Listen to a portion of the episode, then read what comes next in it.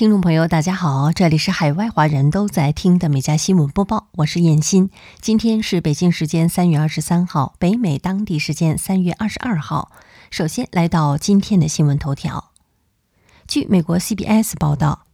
二十九岁的摩根日前与一名女子一起驾驶水上摩托车在基奥维湖上行驶，结果两人从车上坠落湖内。老翁和妻子发现两人没穿救生衣，便好心将他们拉上船。警方指出，当时摩根疑似喝醉，又与一起落水的女子有所争执，而且想游回水上摩托车，便激动地对老翁夫妻动粗。女子将摩根推回湖里，希望他能够冷静下来。老翁二度将摩根拉回船上，但摩根仍然激动不已。老翁于是开枪射杀对方。老翁表示是担心自己与妻子的性命安危。警方也认可了这个可能性。奥克尼县治安官办公室认为，老翁的行为是出于自卫，因此不会对他提出任何指控。好，进入今天的焦点新闻。美国新冠病毒筛检机构发现，奥密克戎的变种 BA. 点二病毒正在美国壮大。总部在圣地亚哥基因体学公司的 Helix 表示，根据他们的追踪，估计现在全美感染新冠病毒是 BA. 点二的占比在百分之五十到百分之七十之间。彭博资讯报道。英国的资料显示，BA. 点二感染占比超过百分之五十之后，就带来新一波新冠确诊病例的急升。目前为止，BA. 点二没有比奥密克戎原始病毒株严重，但医界担心它让人重复感染的能力。全美目前新冠病例数整体是下滑的，不过一些专家担心，此一降低的趋势可能无法维持太久。根据美国疾管中心的资料，纽约市的感染案件已经又开始上升，其中感染 BA. 点二的案例占比较美国其他地区高。美国时间周一。美联储主席鲍威尔表示，目前美国通胀水平太高，美联储在必要时可能通过单次加息五十个基点来遏制高通胀。而亚特兰大联储行长当天也表示，美联储可能需要迅速调整政策路径。这两位官员的激进言论使得周一当天的美股全部走低。截至收盘，道指下跌百分之零点五八。纳指下跌百分之零点四零，标普五百指数下跌百分之零点零四，科技股普遍走低，中概股也大多回落。另外，在鲍威尔发表讲话后，美国国债价格也加速下跌，国债收益率大幅上涨，十年期美债收益率盘中升幅扩大到十个基点以上，上破百分之二点三零，创下二零一九年五月，也就是将近三年来的新高。两年期美债收益率也将近三年来首次突破百分之二点一。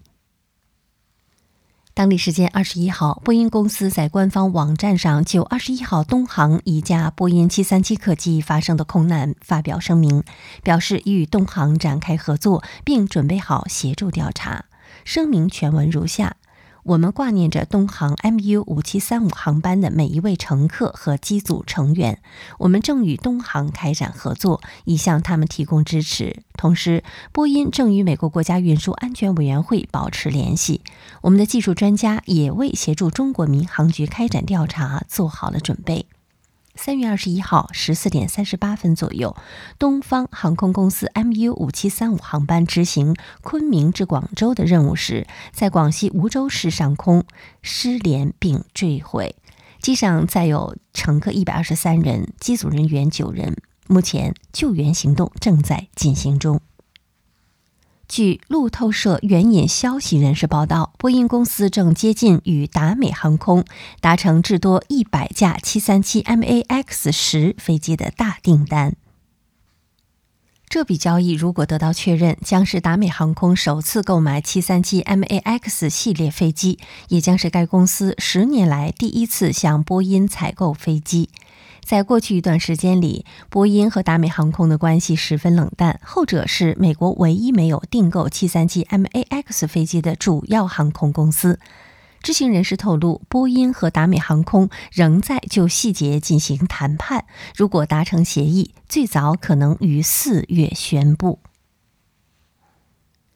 当地时间周一，参议院司法委员会正式就拜登总统的最高法院大法官提名展开为期三天的听证会。大法官被提名人科坦吉·布朗·杰克逊在听证开幕日上承诺将以即将退休的大法官斯蒂芬·布雷耶作为司法典范，并始终保持自身独立与无畏的司法原则。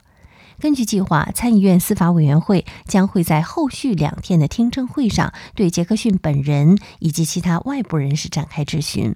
预计民主党人将会在参议院复活节休会期前对这一提名进行表决。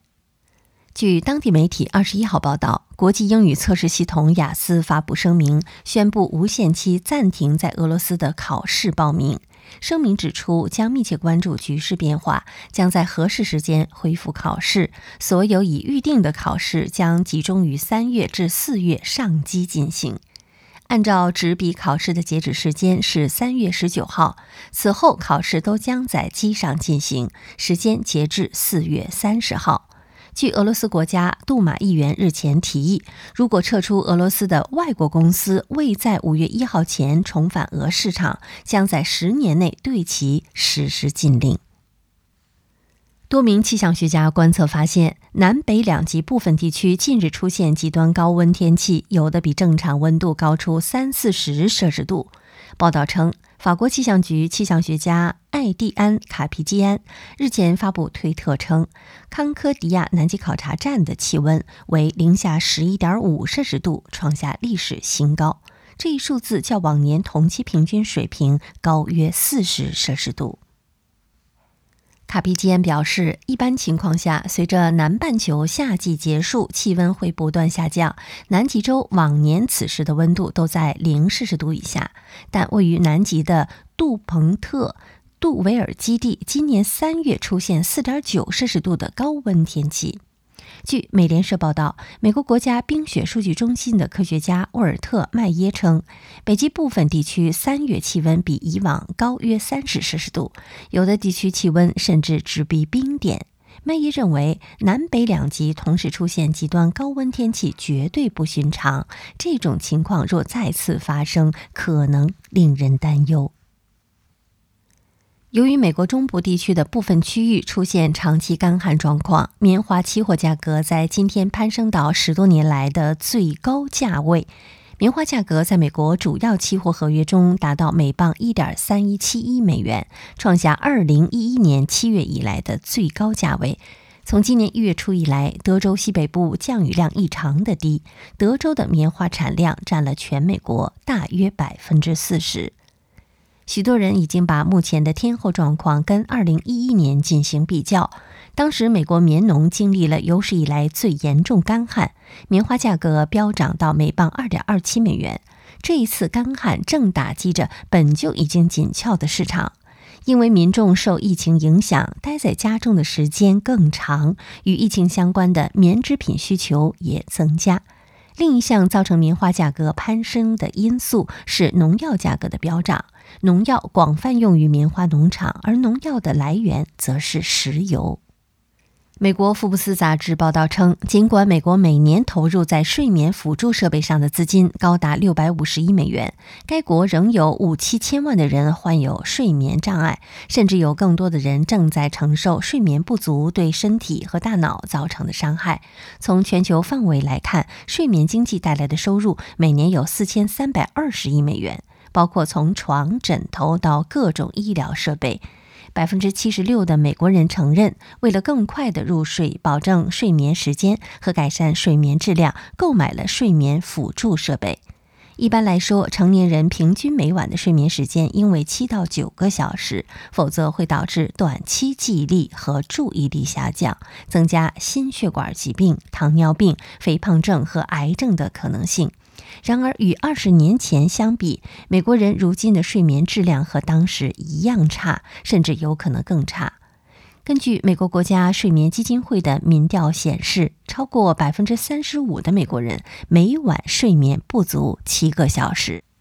据报道，纽约消防部门公布了他们的最新队员信息，而波士顿动力公司的机器狗 Spot 将再次成为消防员。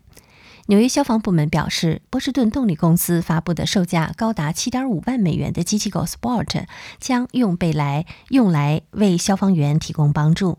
它将负责执行搜索和救援任务。不到一年以前，纽约警察局也宣布将使用机器狗执行任务。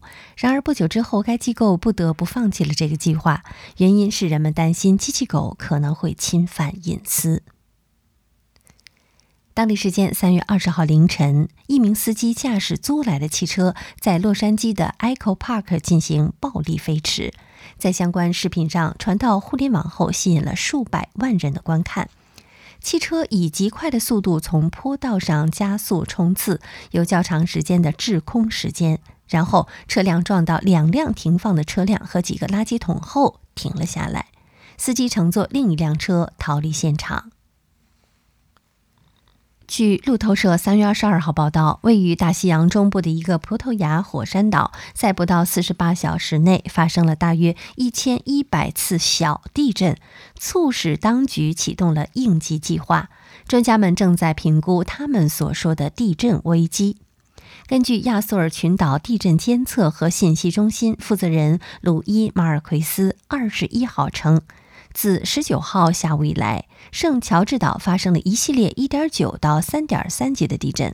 他说，迄今为止没有造成破坏的这些地震，大部分都发生在岛上的火山裂缝沿线。这座火山最后一次喷发是在一八零八年。近日，一名男子在曼哈顿下城拍摄一辆汽车做 donuts 的车技的视频，他被车撞倒后被碾压，伤势严重。这一悲惨的事件被摄像机拍了下来。据报道，事发时间在午夜左右，SOHO 区凡丹街和格林尼治街附近发生了这起车祸，现场人群众多。二十三岁的受害者克里斯托弗·布里托在路上被撞倒。警方说，至少有一千人参加了这场非法活动。九幺幺接到了大量电话。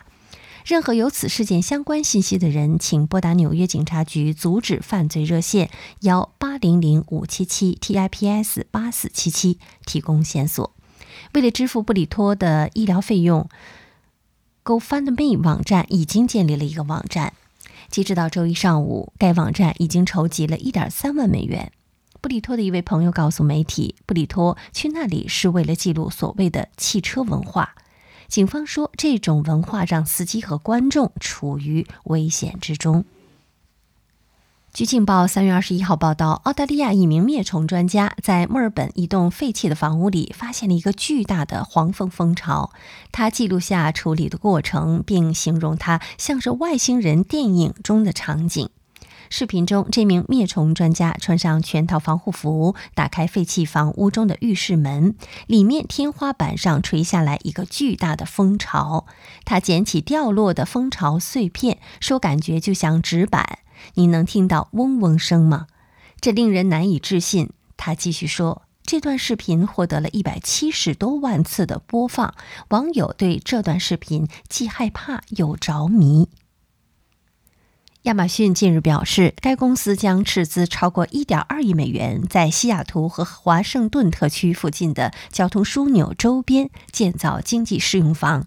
这是该科技公司试图解决经济适用房紧缺的最新努力。